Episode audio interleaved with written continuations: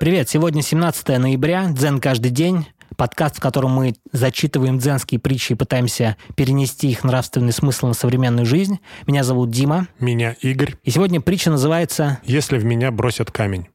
Однажды у трех учителей дзен зашла речь о том, что бы они делали, если бы в одного из них бросили камень. Первый ответил. Если в меня бросят камень, то я силой мысли изменю его траекторию, и он пролетит мимо. Второй ответил. Я сделаю так, чтобы человек, который захочет бросить в меня камень, не смог оторвать его от земли.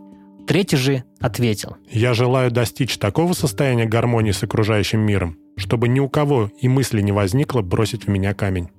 Такая вот притча. Я понял так, что первые два работали по сути со следствием, а третий с причиной.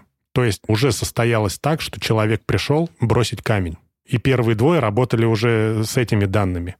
А третий решил сделать так, чтобы у человека даже не возникло этой мысли, то есть с причиной. И, кстати, ты прав, потому что здесь вопрос не в том, что он третий работал с, с другим человеком. Тут он конкретно работал над своим состоянием до момента, как в него кинут камень. По сути, им тоже надо было так делать, Потому что в них же пришли кидать камни. Значит, с ними что-то не так. И о чем это может сказать нам? Ну, тут на самом деле говорится о том, что надо все-таки работать с собой, со своим внутренним состоянием, чтобы а не искать причины в ком-то другом.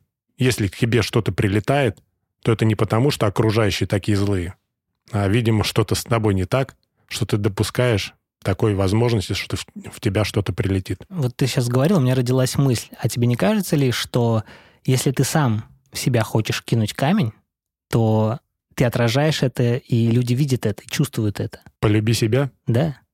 Друзья, спасибо за прослушивание. Напишите свое мнение об этой притче, как вы ее поняли в наших социальных сетях. Телеграм, ВКонтакте, Инстаграм. Все ссылочки находятся в описании этого эпизода. До завтра. Пока.